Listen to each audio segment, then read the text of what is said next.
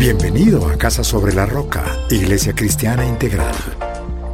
Queremos que conozcas a Jesús y que ese encuentro transforme tu vida por completo. Hoy Dios tiene un mensaje especial para ti. Es tiempo de disponer tu corazón. Bienvenido. Hola iglesia, buenos días, ¿cómo están? Estamos muy contentos de estar con ustedes una vez más en este servicio de domingo. Estamos a domingo 14 de febrero, mire, el año está pasando volando. Yo no sé usted si tiene la misma percepción, pero yo siento que este año va eh, a, a doble marcha, va muy rápido, está pasando muy rápido. Coloque ahí algo, salude a alguna persona en el chat, qué chévere poderlo saludar. Eh, Jorgito Hoyos dice algo muy chévere, dice, no importa la circunstancia, mantengamos la mirada puesta en Jesús, amén. Lizeth Lozano dice, amén, tú lo vas a hacer, mi Dios. Mónica Verdugo dice, tú lo harás, Señor. Y me encanta, me encanta, me encanta. Hoy estoy muy contento de, estar una vez más acá este, en este servicio de domingo. Y quiero que, que usted lo coloque ahí en el chat. Que usted coloque en el chat. Sé que solo tú lo harás, Dios. Sé que solo tú lo harás. Sé que solo tú lo harás sé que solo tú lo harás.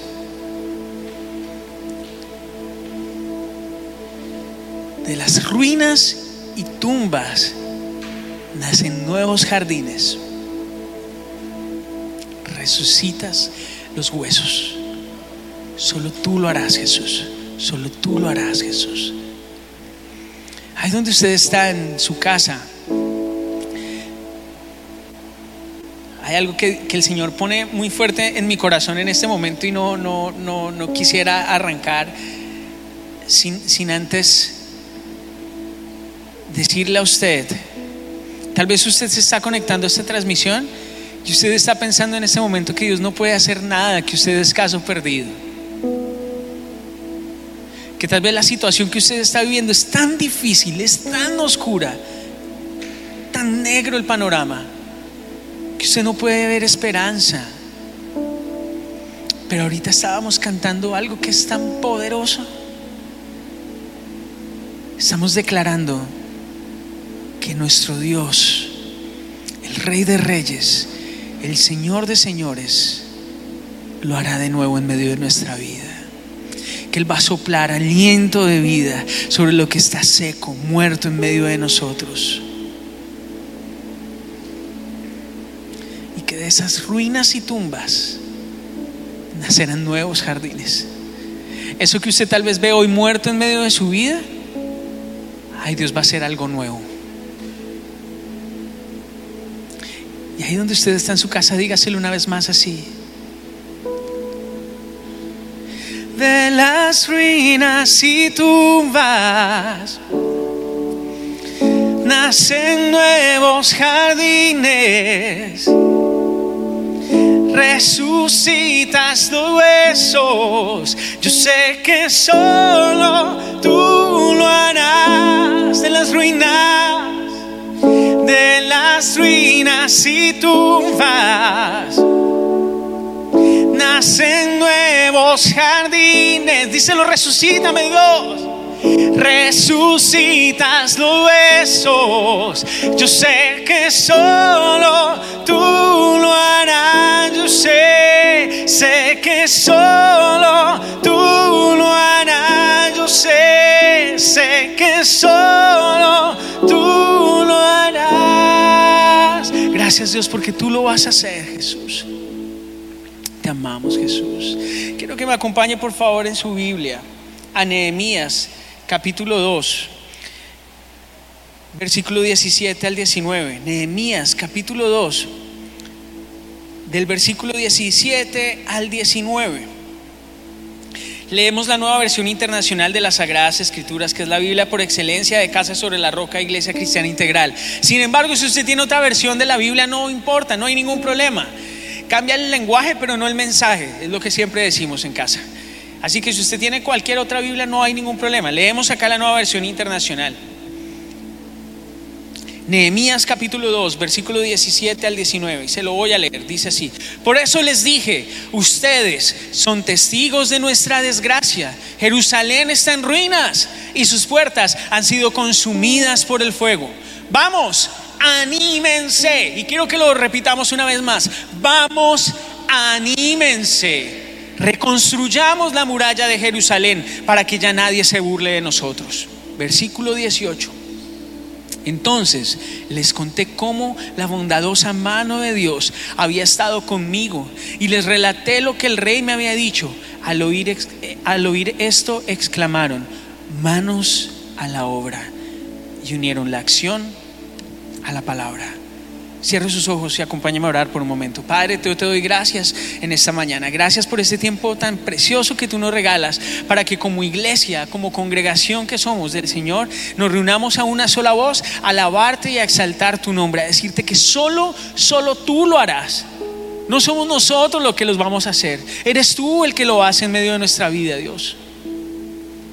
Y por eso cada uno de los que está acá, el que está conectado desde su casa, los que están acá en este momento sirviendo, el que tal vez está triste o abatido, confía hoy que tal vez tú lo puedas hacer, Señor, y tú lo harás. Hoy estamos acá, Señor Jesús, sedientos de ti, tenemos sed de ti. Tu iglesia tiene sed de ti, tu iglesia te necesita hoy. Hoy yo te pido en el nombre de Cristo Jesús que escuchemos solamente tu voz, porque tu voz es la que calma la tormenta. Tu voz es la que se lleva toda tempestad. Tu voz es la que nos permite confiar en ti. Padre, como siempre te digo, usa mis palabras, que no sean mis palabras, que no sea mi voz, que sea tu voz, Señor Jesús, que sea tu mensaje y tu palabra, Señor Jesús, la que llene de vida a este tu pueblo, Señor. Y que de este lugar nos salgamos igual a como entramos, Señor que podamos salir transformados por ti. Te bendecimos en el nombre de Jesús. Amén y amén. Estamos trabajando una serie que se llama Visión en Acción. Eh, hace ya un mes que arrancamos esto, ya, hoy es nuestro cuarto domingo, ¿cierto? Es cuarto, quinto, quinto domingo ya. O sea, ya pasamos eh, un mes larguito. Y, arrancamos nuestra serie Visión en Acción y la verdad esto ha sido toda una, una, travesía, ir un poco más profundo y ahondar en lo que el Señor nos habló como palabra rema para este 2021. Decíamos que 2021 Visión en Acción, el 2020 fue la visión integral. Y decíamos que cuando la visión es asimilada, la visión tiene que ponerse necesariamente en acción. Y arrancamos con un primer verbo para los que apenas se están conectando con nosotros, porque veo gente que, apenas se está conectando con nosotros en estas, en estas transmisiones de, de domingo. Arrancamos con un primer verbo que fue prender. Y ese día hablábamos de la importancia, de lo importante y lo vital que es mantener el fuego encendido en medio de nuestras vidas. Y que cuando la pasión se acaba, cuando las fuerzas nos abandonan, cuando se nos baja esa llama o ese fuego, es nuestra responsabilidad de encenderlo más. Hace 20 días hablábamos de comprender y recordábamos que es el Señor quien nos, permite tener entendimiento de las situaciones que vivimos. Y decíamos que no estamos llamados a saber todo lo que nos sucede, a, conocer todo lo que nos, nos, sucede a nuestro alrededor o el por qué nos pasan las cosas que nos pasan. Pero sí es mi responsabilidad tener un mayor entendimiento de los tiempos que vivimos, de las circunstancias que yo estoy viviendo que no podemos controlar lo que sucede a nuestro entorno, pero sí podemos controlar en dónde ponemos nuestra confianza. Y que el llamado era a confiar en Dios, a confiar en Dios. Hace 15 días hablamos de aprender. Y vimos que para aprender correctamente tenemos primero que desaprender algunas cosas que tal vez no las aprendimos de la manera correcta. Viejas mañas, viejas costumbres y que para permitir que Dios traiga lo nuevo a nuestras vidas, debemos despojarnos de eso viejo. Hablamos de la escuela del dolor. Hablamos de la escuela del dolor. Hablamos también del estar agradecidos, de, de la importancia de tener corazones agradecidos. En toda situación y en toda circunstancia. Y que no se trata de conformismo, que una cosa es ser conformista y otra cosa es tener un corazón con gratitud con Dios, por lo que Dios ha hecho, por quien Él es, Él va a ser. Hoy, ah, perdón, hace ocho días, me estaba saltando, hace ocho días, vimos un, un cuarto verbo, que fue el de desprender. Y fue un día la verdad, bastante, bastante fuerte, fue un, tiempo fuerte, porque hablamos de lo que es, implica despojarse. Y hablábamos que despojarnos o desprendernos es una acción en donde algo debe ser quitado en medio nuestro, en medio de nuestra vida. Y que eso que, está, que teníamos que quitar era lo que no nos permitía avanzar como iglesia del Señor. Y hablamos que a lo largo de nuestra vida el ser humano se va llenando de cargas y que esas cargas hacen difícil que nosotros podamos eh, avanzar. Y que es como una maleta muy pesada, recuerda, hablábamos que era una maleta muy, muy, muy, muy pesada y que nos la echábamos al hombro y que teníamos que cargar con esa maleta. Y que si no nos despojábamos de eso, del pecado, del dolor, de la mentira, de la falta de generosidad, del pasado, no íbamos a poder avanzar no íbamos a poder avanzar. Que lo que por gracia hemos recibido, por gracia debemos darlo a los demás. Y hoy vamos con un quinto verbo, ya casi estamos terminando esta, esta serie de visión en acción. Y el quinto verbo, la quinta palabra para hoy es emprender. Anótelo así grande en su cuaderno de notas. Emprender. Emprender. Y retomando un poco el pasaje con el que arrancamos de Nehemías, me encanta porque el contexto de la historia de Nehemías parte de un proceso de reconstrucción. Y yo quiero que empiece a abrir su entendimiento porque el Señor nos quiere hablar fuertemente en esta mañana. Nehemías tiene una responsabilidad y es la de hacer la reconstrucción de los muros de Jerusalén. El pueblo se encontraba disperso. Y algunas personas habían logrado librarse del destierro. Acompáñame brevemente a Nehemías capítulo 1 versículo 3. Nehemías 1:3, se lo voy a leer, dice, ellos me respondieron, los que se libraron del destierro y se quedaron en la provincia están enfrentando una gran calamidad y humillación. La muralla de Jerusalén sigue derribada con sus puertas consumidas por el fuego. Había llegado una gran calamidad sobre el pueblo. Y lo que el Señor me mostraba es que tal vez muchos de los que estamos hoy en esta mañana acá, conectados a una transmisión por, por internet, estamos dispersos, distantes. Nos sentimos humillados por tal vez situaciones que nos han pasado o circunstancias que estamos viviendo el día de hoy. Pero me encanta la actitud de Nehemías. Mire, quiero que me acompañe por favor al, mismo capítulo 1, pero vayamos al versículo 4. Y la actitud de Nehemías nos dice mucho de lo que nosotros tenemos que hacer previo al proceso de emprender. Porque algo que, el, Señor me mostraba es que muchos de nosotros arrancamos a hacer las cosas sin tener antes la, la visión clara de lo que el Señor quiere que nosotros hagamos. Y hay una palabra que dice que donde no hay visión, el pueblo se extravía. Los planes bien pensados son pura ganancia. Esto no se trata de emprender. ¿Emprender qué? ¿Qué es lo que vamos a emprender? ¿Qué es lo que el Señor quiere que nosotros hagamos?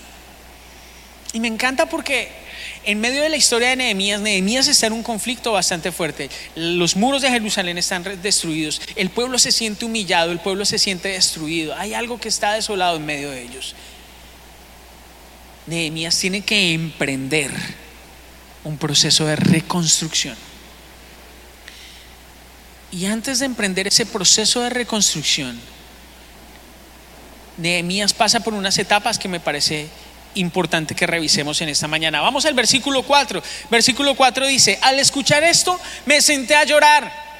Fuerte, ¿no? Me senté a llorar. Hice duelo por algunos días ayuné y oré al Dios del cielo. Le dije, Señor, Dios del cielo, grande y temible, que cumples el pacto y eres fiel con los que te aman y obedecen tus mandamientos, te suplico que me prestes atención que fijes tus ojos en este siervo tuyo que día y noche ora en favor de tu pueblo Israel. Confieso que los israelitas, entre los cuales estamos incluidos mi familia y yo, hemos pecado contra ti. Te hemos ofendido y nos hemos corrompido mucho. Hemos desobedecido los mandamientos, preceptos y decretos que tú mismo diste a tu siervo Moisés. Recuerda, te suplico, lo que, me dijiste, lo que le dijiste a tu siervo Moisés. Si ustedes pecan, yo los dispersaré entre las naciones, pero si se vuelven a mí y obedecen y ponen en práctica mis mandamientos, aunque hayan sido llevados al lugar más apartado del mundo, los recogeré y los haré volver al lugar en donde he decidido habitar. Y el Señor lo que me mostraba es que hay unas etapas previas de ese proceso de, de emprender y que tienen relación con la reconstrucción. Y la primera etapa era, la, llamé así, el duelo, el duelo. Nehemías hace duelo y dice que lloró, se puso a llorar, hizo duelo algunos días. Y lo que el Señor me mostraba es que el duelo es ese choque que vivimos con la situación o la circunstancia o la insatisfacción que tenemos. A veces pensamos que el emprender algo es sencillo y no es así. Porque el emprender implica que usted y yo vamos a necesitar ser conscientes de nuestra verdadera condición. Nehemías fue consciente de la situación que estaba viviendo. Nehemías era consciente que las cosas no estaban bien en medio de su vida. Él sabía que tenía que emprender algo, pero previo al emprender, sabía que había algo que debía reconocer en medio de él. Por eso hizo duelo. Y me gusta este tema del duelo porque precisamente les compartí hace ocho días en un pasaje que está en los evangelios en donde Jesús les da una instrucción a sus discípulos. Ellos están en un lago y les dice, nos vemos al otro lado. Tenemos que vernos al otro lado del lago, pasen al otro lado. Sin embargo, en el proceso las circunstancias se pusieron rudas para los discípulos. Las aguas se pusieron difíciles. Tuvieron miedo. Y creo que nos pasa de igual manera en nuestro caminar con el Señor. Lloramos. Vivimos momentos de duelo con Él. Esta mañana precisamente les decía a los, a los directores de ministerio que hay momentos en donde se vale llorar. Hay días que se vale estar triste. Hay días en donde lo que nosotros vamos a ver a nuestro alrededor son las ruinas y tumbas. Hay días en donde nosotros simplemente lloramos. Hacemos duelo por algo que pasó. Pero no solamente se queda en esa primera etapa Nehemías, sino que Nehemías va un poco más allá. Y la segunda etapa que vive, la llamé así, ayunar. Dice en el versículo 4, al escuchar eso me senté a llorar. Mucho lo hacemos. Hice duelo por algunos días.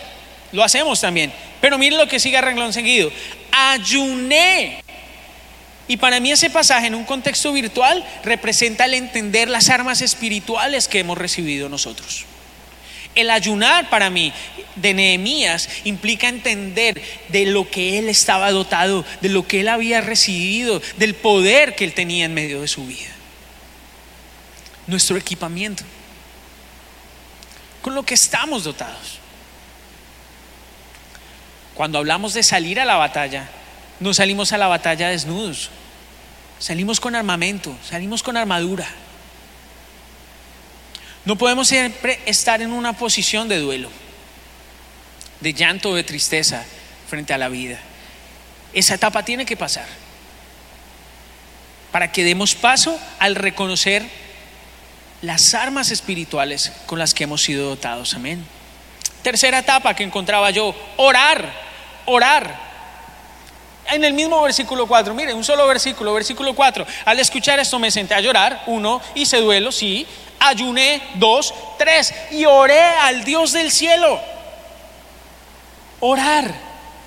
Y habla de una comunión con Dios. Es el momento en donde nuestro corazón se derrama ante el Creador y en donde buscamos las verdaderas respuestas en su presencia. Es en donde le decimos a Él, sabes que Dios, la situación está negra, está muy mal. No sé cómo voy a emprender la reconstrucción de mi vida. No lo sé. Tú sí lo sabes. Orar, comunión, comunión con Dios. Y una cuarta etapa, la encuentro un poco más adelante. Versículo 6. Confesión. Te suplico que me prestes atención, dice el versículo 6, que fijes tus ojos en este siervo tuyo que día y noche ora en favor de tu pueblo Israel. Confieso que los israelitas, y hasta ahí uno dice, uy, está confesando el pecado de un tercero. No, mire lo que va a decir, entre los cuales estamos incluidos mi familia y yo, hemos pecado contra ti. Confesión. Confesión. Muchas de las cosas que nos impiden emprender en nuestra vida procesos de reconstrucción o de restauración son porque no tenemos el valor suficiente o el coraje suficiente para confesar nuestro pecado delante del Señor. Y pensaba que después de pasar esas cuatro etapas que, que Nehemías vivió, y miraba un poco la, vida de nosotros, eh, y lo que yo entendía es que es fácil estancarnos y quedarnos en lo que, en lo que hemos vivido y no avanzar. Precisamente hace ocho días hablábamos de, de algunas cosas de las cuales nosotros debemos desprendernos para poder avanzar hacia lo que Dios tiene delante de nosotros. Pero eso no es un proceso sencillo. A veces pensamos que el emprender algo va a ser fácil y no es así.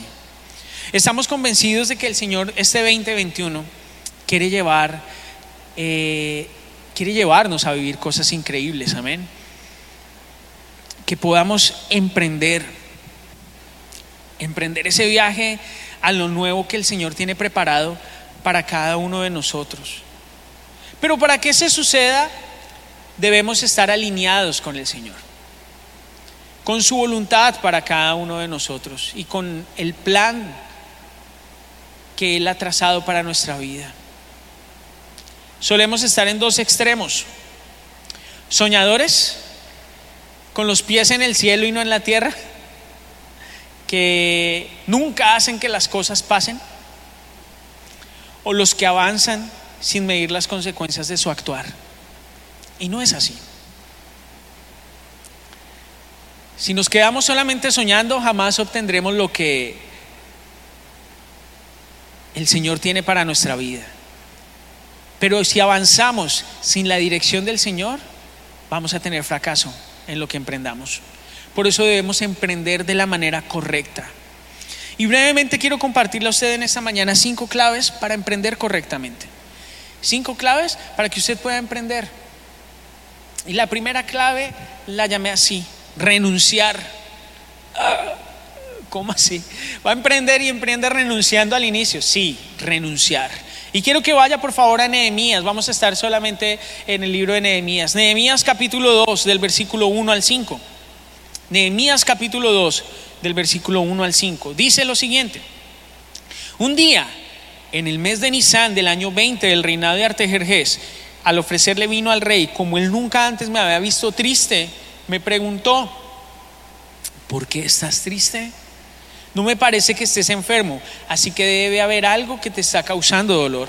Yo sentí mucho miedo y le respondí, que viva su majestad para siempre. ¿Y cómo no debe estar triste si la ciudad donde están los sepulcros de mis padres se halla en ruinas con sus puertas consumidas por el fuego? ¿Qué quieres que haga? le replicó el rey. Encomendándome al Dios del cielo le respondí, si a su majestad le parece bien, y si este siervo suyo es digno de su favor, le ruego que me envíe a Judá para reedificar la ciudad donde están los sepulcros de mis padres.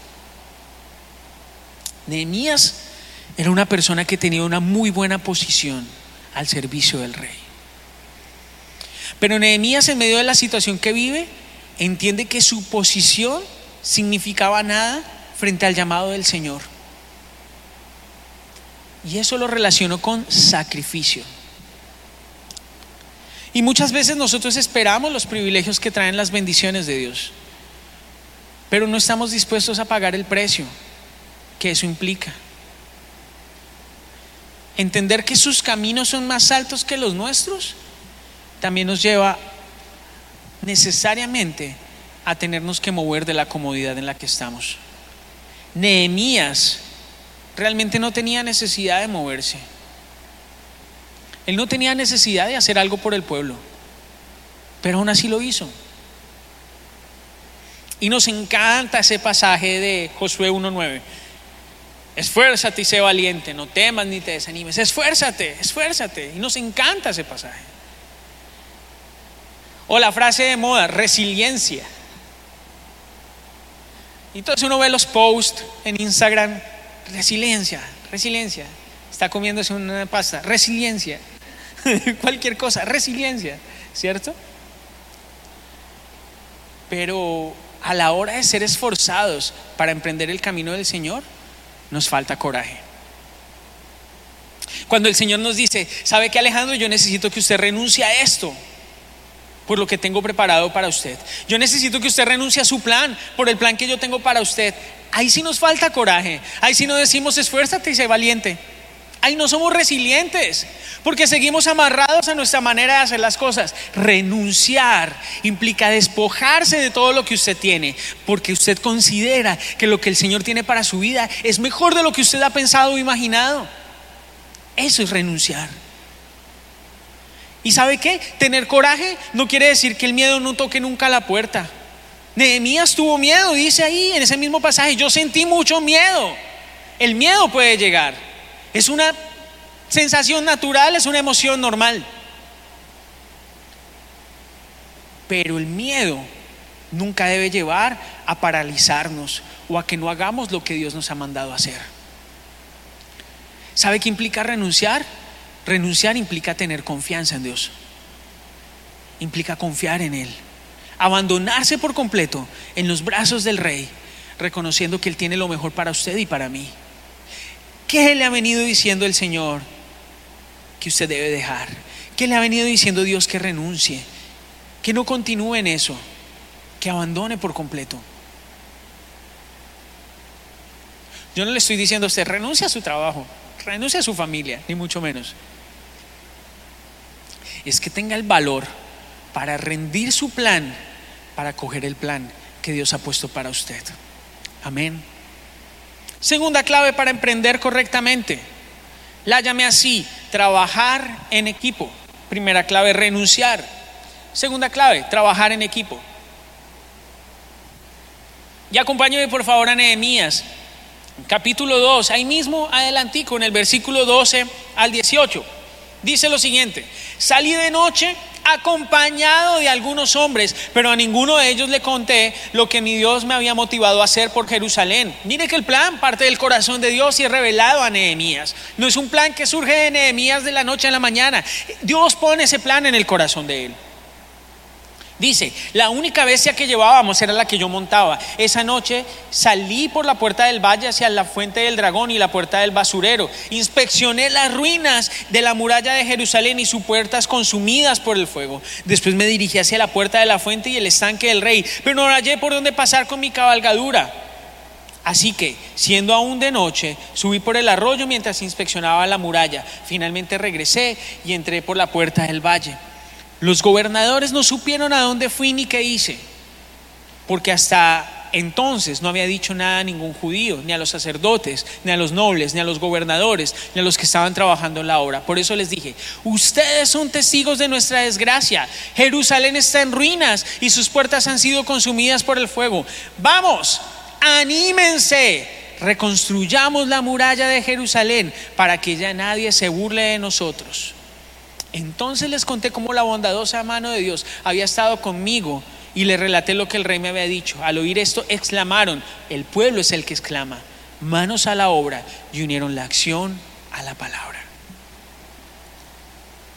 Trabajar en equipo es reconocer que muchas veces solos no podemos, que necesitamos de las personas que nos rodean a nuestro alrededor que necesitamos a alguien que levante nuestros brazos. Ahí no dice en el pasaje que Nehemías se fue solo a hacer la reconstrucción solo de las murallas. No lo hizo así.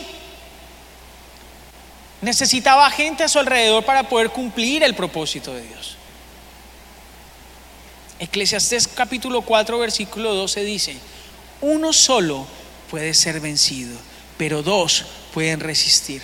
La cuerda de tres hilos no se rompe fácilmente. Uno solo puede ser vencido, pero dos pueden resistir. Trabaja en equipo. Y trabajar en, equipo implica varias cosas. Reconocer cuáles son las habilidades, los dones y los talentos que Dios ha puesto en otras personas. Para emprender es necesario apoyarnos en las personas que nos rodean. Considere a sus hermanos como y no como sus enemigos. Considere a sus hermanos, a las personas con las que usted está, como su equipo y no como sus enemigos. No pueden haber riñas en el cuerpo de Cristo. Y quiero ponerle un ejemplo sencillo. Una vez estaba yo en una conferencia. La conferencia se llamaba We Are One, Somos Uno. Eh, y eh, antes de esa conferencia yo venía muy cargado con cosas del ministerio. Yo venía supremamente cargado con muchas cosas del ministerio, con muchas cosas de, nuestro servicio. Eh, en ese tiempo estábamos en Bogotá con mi esposa y, yo no estaba bien, yo estaba en conflicto con mis autoridades, no, había, riña, eso que, pues no, no, abiertamente que yo les dijera, no, estoy de acuerdo, pero esa rebeldía pasiva que uno tiene por ahí debajo y que es mala y hace daño. Y no estaba bien con ellos. Y me acuerdo que lo primero, apenas entramos al Congreso, apenas entramos a la conferencia, el que está dirigiendo la conferencia dice, yo quiero acá decirle algo a usted. Si usted tiene algo en contra de alguna persona de la iglesia, usted tiene algo en contra del Señor.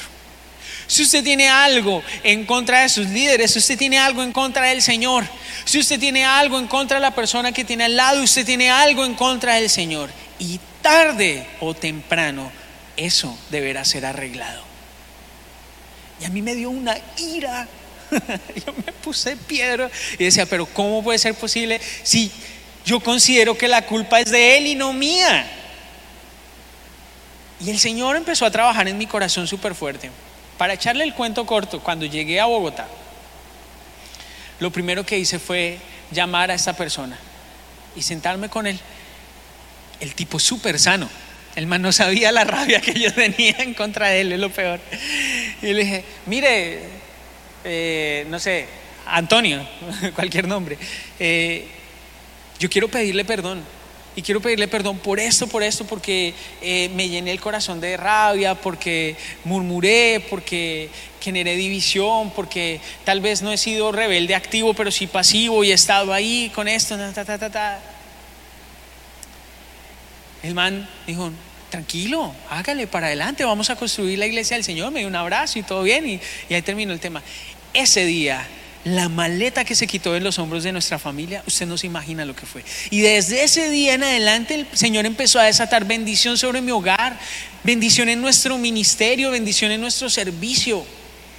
Cuando entendemos la importancia de trabajar en unidad, de romper la división, de quitar lo que destruye al cuerpo de Cristo. Hemos sido llamados a trabajar en equipo. Se emprende bajo el principio de unidad. Se emprende bajo el principio de unidad. Tercero, tercera clave para emprender correctamente. Hacerlo todo con excelencia. Hacerlo todo con excelencia.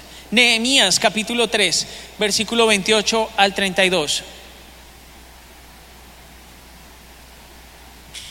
Nehemías capítulo 3, del versículo 28 al 32.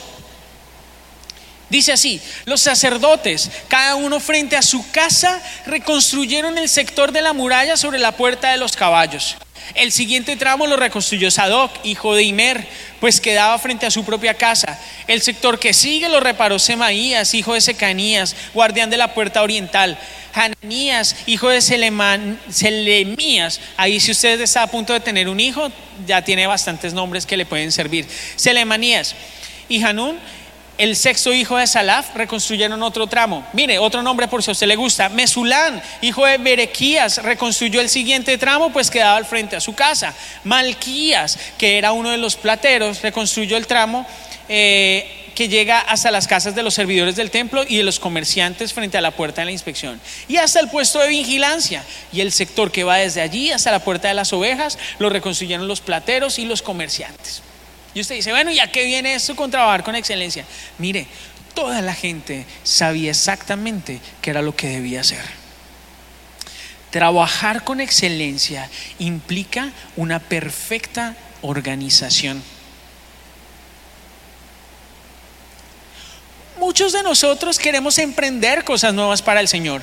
Muchos de nosotros queremos emprender cosas nuevas en medio de nuestra vida, pero no somos organizados ni en el más mínimo detalle de lo que nosotros vivimos. El Señor no puede traer bendición sobre vías que están en caos.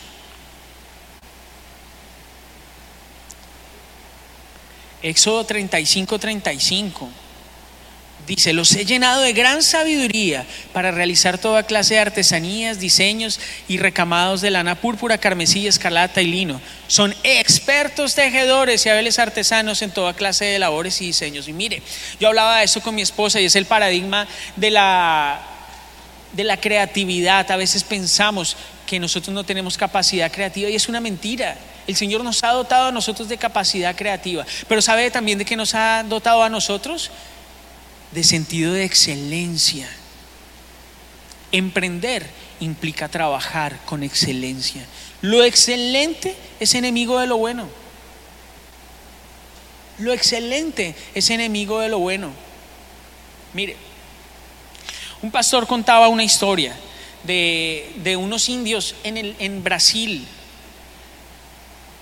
Y estos indiecitos en Brasil tenían que esperar cada 15 días a que viniera un misionero para poderles compartir a ellos el Evangelio. Y para que ellos pudieran llegar al lugar en donde se predicaba, ellos tenían que arrancar un recorrido a, eh, a través del Amazonas de más o menos 12 horas y llegaban allá y se sentaban en el piso, no había ventiladores, no había aires acondicionados, no había conexión a internet, no había una alabanza tan bonita, no había batería, no había piano, no había guitarras, bajos, no había absolutamente nada. Era solamente el pastor que tenía una Biblia y iba a compartirles la palabra del Señor. Y había un montón de corazones sedientos de la palabra de Dios. Y ellos llegaban allá con sed, con hambre.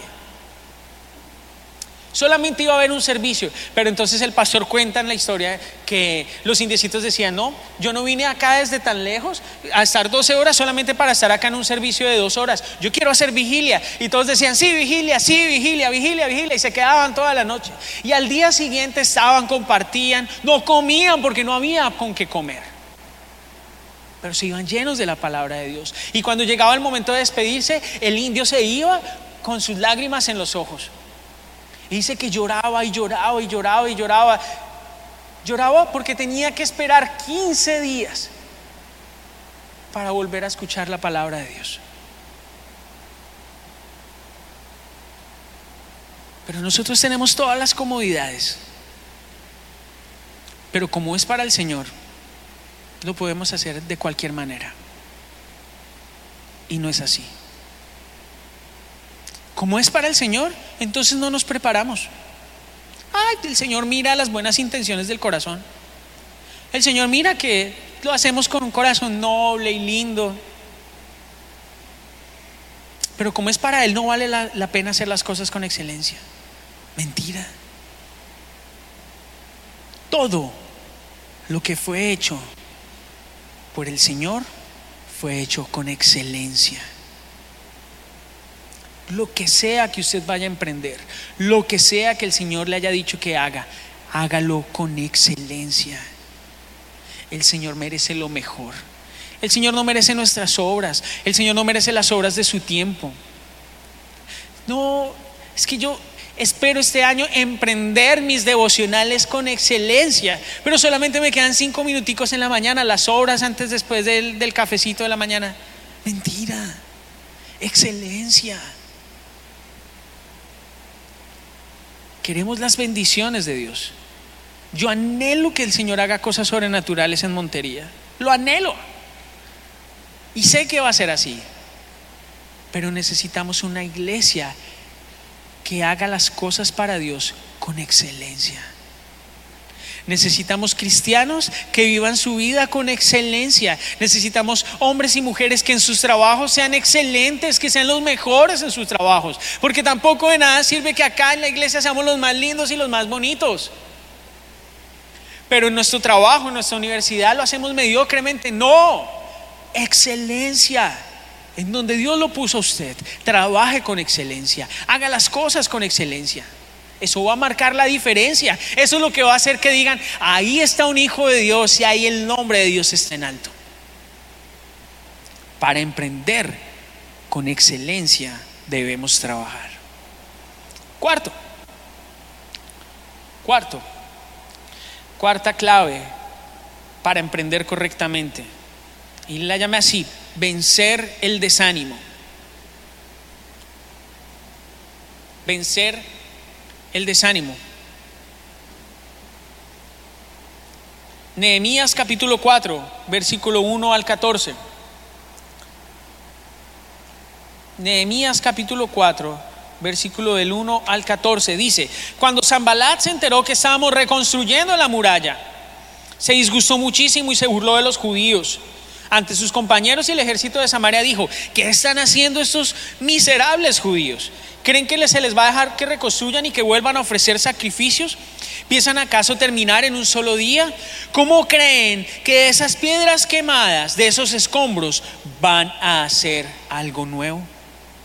Y Tobías, el amonita que estaba junto a él, añadió, hasta una zorra, si se sube ese montón de piedras, lo echa abajo. Por eso oramos, escucha Dios, Dios nuestro cómo se burlan de nosotros. Haz que sus ofensas recaigan sobre, ellos mismos. Entrégalos a sus enemigos, que los lleven en el cautiverio. No pases por alto su maldad, ni olvides sus pecados, porque insultan a los que reconstruyen.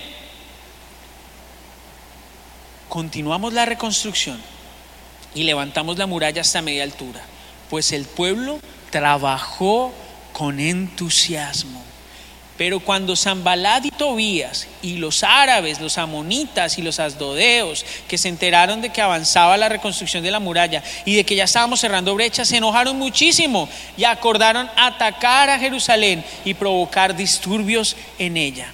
Oramos entonces a nuestro Dios y decidimos montar guardia día y noche para defendernos de ellos. Versículo 13. Así que puse a la gente por familias, con sus espadas, arcos y lanzas detrás de las murallas, en los lugares más vulnerables y desguarnecidos. Luego de examinar la situación, me levanté, dije a los nobles y gobernantes y al resto del pueblo, no les tengan miedo, acuérdense del Señor que es grande y temible y peleen por sus hermanos, por sus hijos e hijas, por sus esposas y por sus hogares. Y encontraba que es normal que la gente trate de desanimarnos cuando buscamos emprender. Y el desánimo viene de muchas maneras. Usualmente suele venir de los más cercanos a nosotros. Pero me encanta porque Nehemías no hace caso al desánimo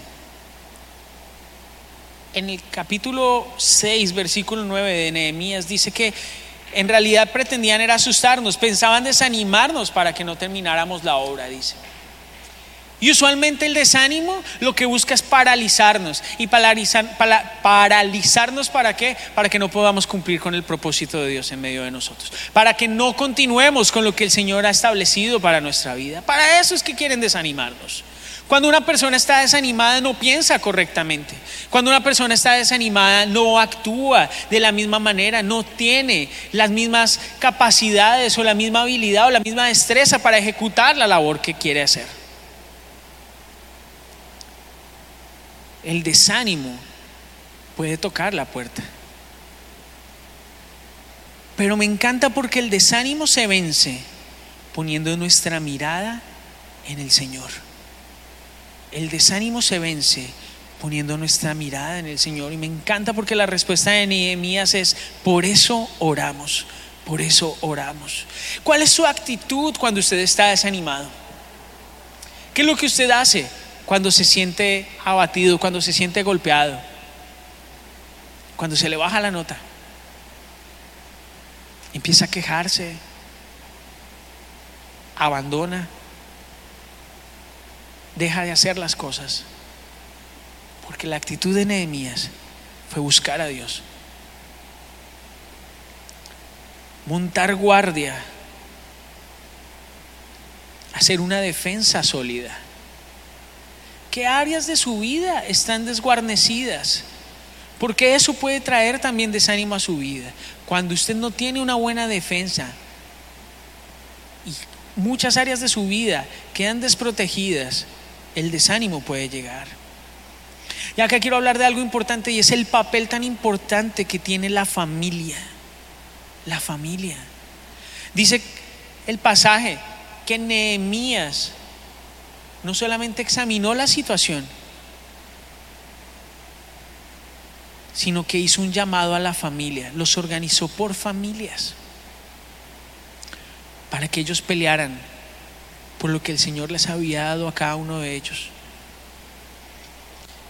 el Señor me ponía muy fuerte en el corazón que muchos de los que tal vez están conectados en este tiempo están desanimados por situaciones que viven en sus hogares,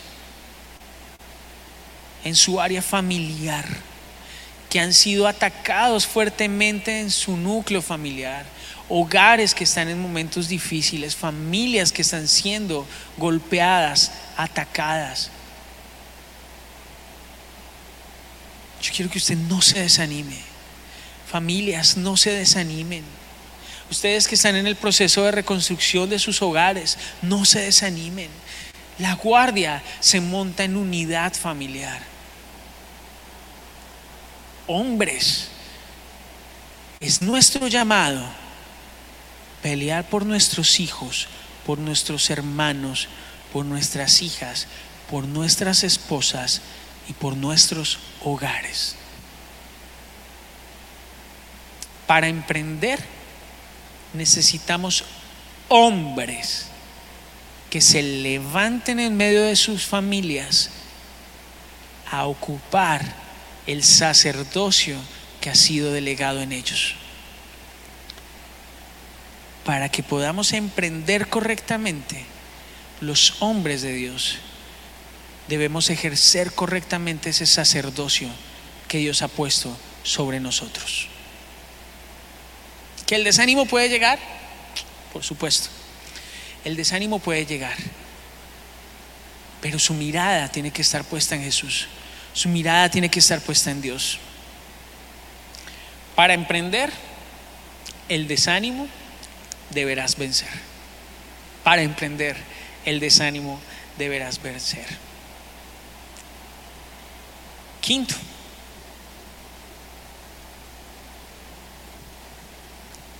quinto,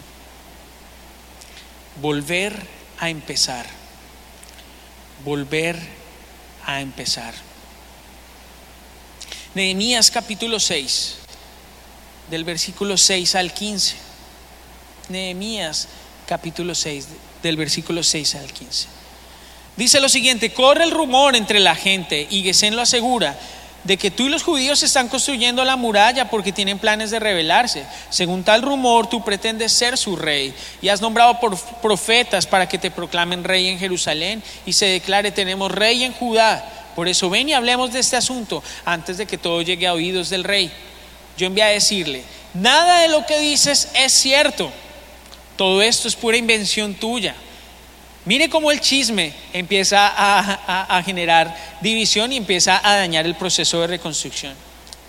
En realidad lo que pretendían era desanimarnos, era asustarnos, perdón. Pensaban desanimarnos para que no termináramos la obra. Y ahora, Señor, fortalece mis manos.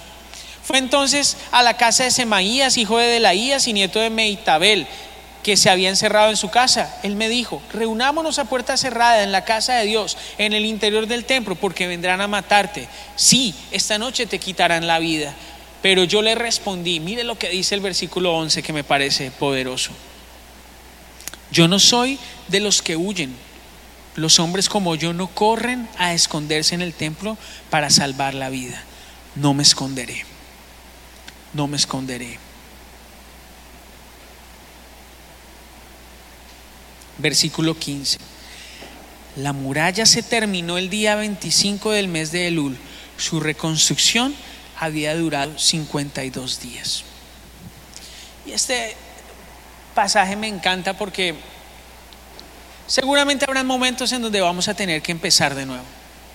En el caso de Nehemías, tuvo que enfrentar muchísimas dificultades para poder reconstruir la muralla. Pero no permitió que esas circunstancias detuvieran la reconstrucción. Y al final él pudo ver el cumplimiento de la promesa, la muralla fue reconstruida.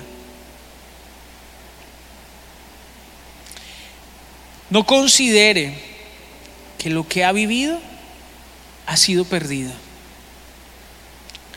Todo hace parte del proceso de Dios. Todas las circunstancias que usted vive, todo lo que usted pasa, hace parte del proceso de Dios. Calificamos usualmente las cosas por el resultado final, pero desconocemos el proceso que eso implica lo que la gente ha tenido que vivir, lo que nosotros mismos hemos tenido que vivir en el proceso. Y muchas veces ese proceso lleva a que tengamos que empezar de cero. Muchas veces nos ha tocado arrancar de ceros.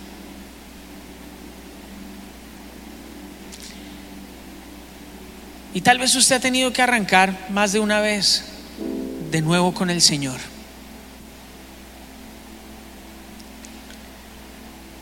Porque las veces que ha emprendido algo, no le ha funcionado.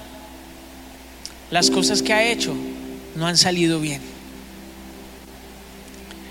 Pero el Señor lo que me decía era, vuelve a empezar, vuelve a empezar. Dile a mi pueblo que vuelva a comenzar.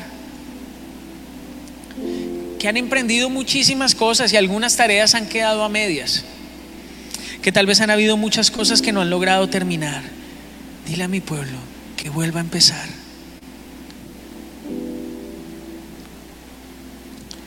Habrán circunstancias que tal vez nos hacen pensar que nunca debimos haber arrancado este caminar con Dios. Hablaba con una persona y esa persona me decía, ¿sabe qué Alejandro? justo cuando yo conocí de Dios, fue que me empezó a ir mal. Justo cuando yo conocí de Dios fue que las cosas se pusieron difíciles para mí. Yo no conocía de Dios y tenía plata. Yo no conocía de Dios y tenía mi familia bien. Conocí de Dios y empezaron a venir situaciones difíciles. Y, y lo que el Señor me ponía era que muchos de los que están hoy acá conectados piensan eso. Que no ha sido un buen negocio seguir al Señor el desánimo toca la puerta. Para emprender correctamente,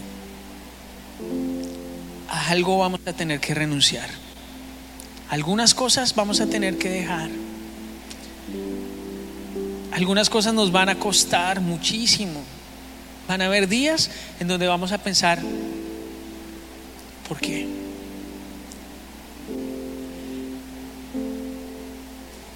Pero en esos días es en donde se tienen que levantar hombres y mujeres como Nehemías, que tienen su mirada puesta en el Señor y no en las circunstancias, que aunque ven solamente ruinas a su alrededor, que aunque ven puertas que están incendiadas por el fuego, que en donde ven que lo que el enemigo quitó, dañó, mató y destruyó, puede venir el Señor a hacerlo todo nuevo.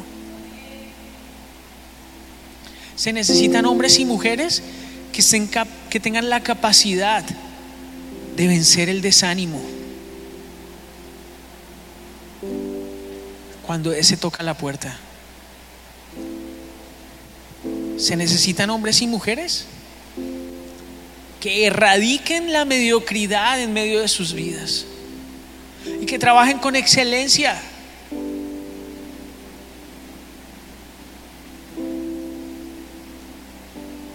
se necesitan hombres y mujeres que aprendan a trabajar en equipo, que tengan la humildad de reconocer las habilidades que, con las que Dios ha dotado a las personas de su lado, parejas, matrimonios, hombres y mujeres que aprendan a, a, reconocer las habilidades, las competencias, lo que Dios ha puesto en sus esposos. Que esto no se trata de una competencia de quien manda en la casa. Que eso se trata de entender que uno solo puede ser vencido, pero que dos pueden resistir se necesitan hombres y mujeres que tengan el valor suficiente para volver a empezar. Tal vez usted esté ahí en su casa diciéndole al Señor, no voy más, no voy más, no puedo más, estoy cansado y no va más. No va más. Eso me sobrepasa a mí. Pero si ese es su caso, vuelva a empezar. Vuelva a empezar. Éxodo capítulo 14, versículo 15 dice, pero el Señor le dijo a Moisés, ¿por qué clamas a mí? Ordena a los israelitas que se pongan en marcha. ordena a los israelitas que se pongan en marcha. Ordénale a los de Casarroca Montería que se pongan en marcha. Cierre sus ojos. Ahí donde usted está en su casa, permita que el Espíritu Santo de Dios sea ministrando en este momento su vida.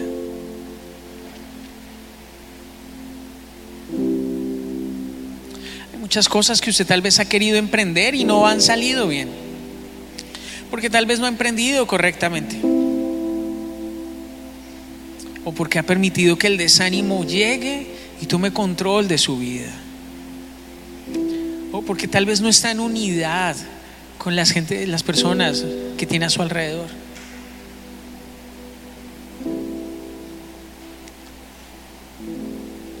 Tal vez no ha podido emprender que le cuesta renunciar a su plan para tomar el plan de Dios en medio de su vida. Pero hoy el llamado del Señor es completamente claro.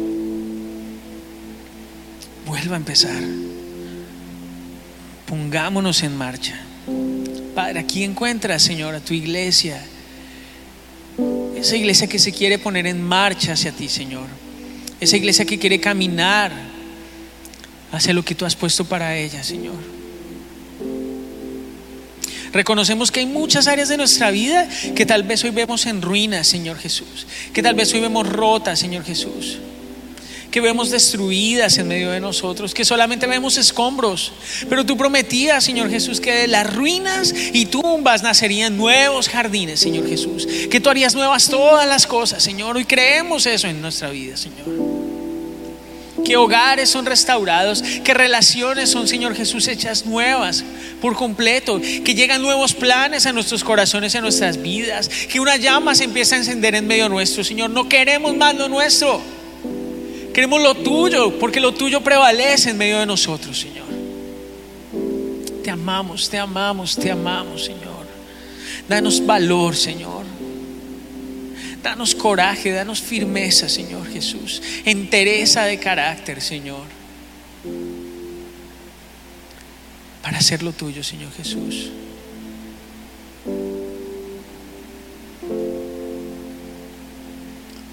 Y creo en ti,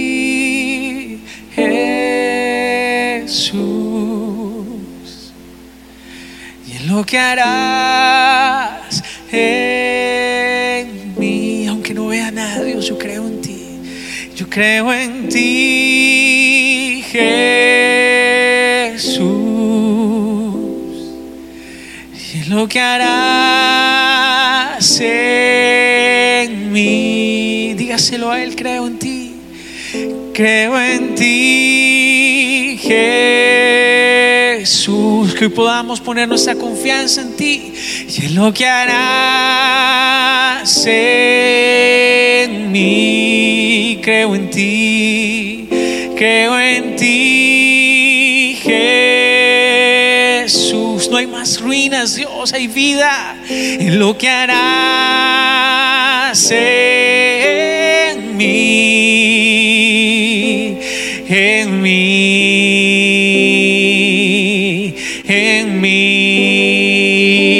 Y recibe toda la gloria, recibe toda la honra, precioso Hijo de Dios, recibe, recibe toda la gloria, recibe toda honra, precioso Hijo de Dios. Vamos a darle gloria, recibe y recibe toda la gloria, recibe toda la honra, precioso Hijo de Dios Santo, y recibe recibe toda la honra, precioso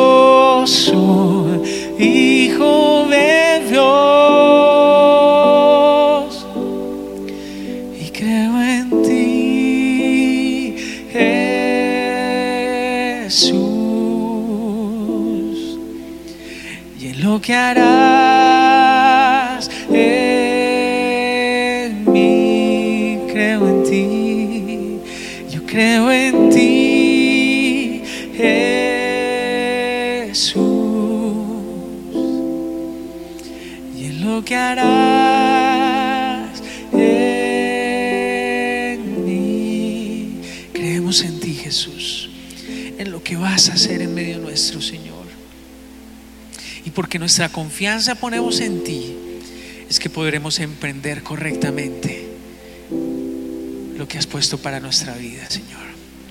Te alabamos y te bendecimos. En el nombre de Jesús. Amén y amén. Quiero hablar a las personas que se conectan con nosotros por primera vez. Bienvenidos a casa. Todo esto es por ustedes. Es para que usted pueda recibir la palabra de Dios. La Biblia dice que Él está a la puerta y llama. El Señor está a la puerta y llama. Y que si alguno, un- alguno oye su voz y abre la puerta, Él entrará y cenará con usted. No se trata de una religión. Se trata de una relación viva y personal con su Creador, con el Señor. Así que yo lo invito a usted a que, si esa es su intención, en esta mañana usted nos deje primero saber que se conecta con nosotros por primera vez. Y segundo, que haga esta oración con nosotros en la que usted le abre la puerta de su corazón e invita a Jesús a que entre en su vida y a que sea su Señor y su Salvador. La oración no tiene magia, ni ningún tipo de mística, ni nada raro. Pero si usted la cree en el corazón, pasará de muerte a vida. Cierre sus ojos y repita después de mí. Señor Jesús, te damos gracias en esta mañana. Y porque hoy entendemos que tú nos amas como nadie, como nadie, como nadie nos puede amar, Señor. Hoy te pedimos perdón por todos nuestros pecados. Nos arrepentimos de todos y cada uno de ellos. Pero creemos con nuestro corazón que tu sangre preciosa nos limpia por completo. Nuestro pasado no existe más, porque tú haces hoy de mí, Señor Jesús, una nueva persona. Te abro mi corazón, entra en él, sé nuestro Señor y nuestro Salvador. En tu santo nombre Jesús. Amén y amén. Sabemos que Dios llegó a tu corazón con una palabra especial. Repite en voz alta esta sencilla oración. Amado Jesús, te doy gracias. Reconozco que soy pecador, pero también reconozco que tú, Jesús, eres Dios, que te hiciste hombre, moriste y resucitaste. Te abro la puerta de mi corazón. Haz de mí la persona que tú quieres que yo sea. Te recibo ahora mismo como mi Señor y mi Salvador. En Cristo Jesús. Amén. Si acabas de hacer esta oración, la palabra de Dios dice que naciste de nuevo, que eres una nueva persona. te invitamos a dar el siguiente paso en tu proceso. Somos una iglesia de amor y queremos acompañarte y ayudarte en esta nueva vida. Ingresa a www.casarroca.org. Conéctate, crece, sirve. Seguimos en contacto.